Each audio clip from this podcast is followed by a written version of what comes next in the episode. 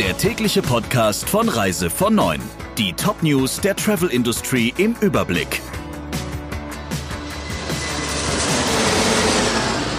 Mit Ursula Lampe. Schönen guten Morgen.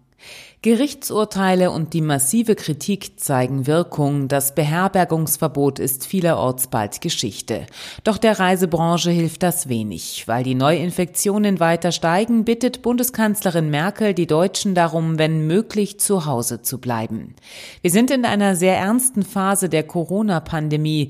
Wir müssen jetzt alles tun, damit sich das Virus nicht unkontrolliert ausbreitet, so Angela Merkel in ihrer wöchentlichen Videobotschaft. Am wichtigsten sei es, die Zahl der persönlichen Begegnungen zu verringern. Treffen Sie sich mit deutlich weniger Menschen und bitte bleiben Sie, wenn immer möglich, zu Hause an Ihrem Wohnort, so die Bundeskanzlerin. Tatsächlich meldet das Robert Koch Institut so viele Neuinfektionen wie noch nie zuvor. Mittlerweile haben mehr als 70 Landkreise und kreisfreie Städte in Deutschland den Grenzwert von 50 überschritten.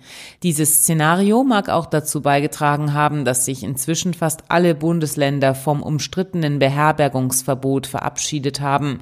Einzig Hamburg, Mecklenburg-Vorpommern, Sachsen-Anhalt und Schleswig-Holstein halten noch daran fest. Bundesgesundheitsminister Spahn will erreichen, dass Reisende aus ausländischen Risikogebieten verpflichtet werden können, gegenüber dem Robert Koch Institut Angaben zu ihren Aufenthaltsorten zehn Tage vor und zehn Tage nach der Einreise zu machen. Das sieht ein entsprechender Gesetzentwurf vor. Außerdem sieht der Gesetzentwurf Einschränkungen bei der Lohnfortzahlung nach dem Infektionsschutzgesetz vor. Künftig soll die Entschädigung wegfallen, wenn der Quarantäne eine vermeidbare Reise in ein 48 Stunden vor Reiseantritt ausgewiesenes Risikogebiet zugrunde liegt. Damit diese Pläne umgesetzt werden können, müssten jedoch zunächst die Kompetenzen des Bundesgesundheitsministeriums erweitert werden. Die zweite Welle der Corona-Pandemie blockiert nicht nur den Tourismus, sondern hat auch Auswirkungen auf die Dienstreisen in vielen Unternehmen. Viele Reisemanager gingen jetzt den Weg des geringsten Widerstands und verzichteten komplett auf Dienstreisen im Inland, zitiert die FAZ Inge Pirner, Vizepräsidentin des Verbands Deutsches Reisemanagement. Pirner fordert für klare und bundesweit einheitliche Regeln für Geschäftsreisen zu sorgen.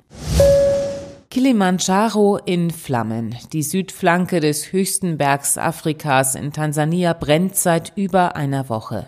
Jetzt mussten wegen des sich weiter ausbreitenden Feuers mehrere internationale Bergsteigergruppen, darunter auch Deutsche, ihre Touren abbrechen und die Camps räumen.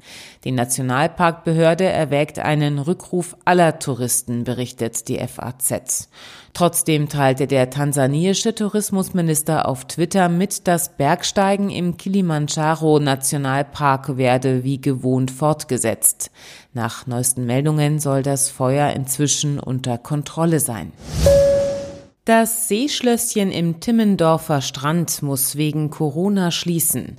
Das Hotel hat drei Corona-Fälle unter den Mitarbeiterinnen und Mitarbeitern. Nun wird der Rest des hundertköpfigen Teams getestet und unter Quarantäne gestellt.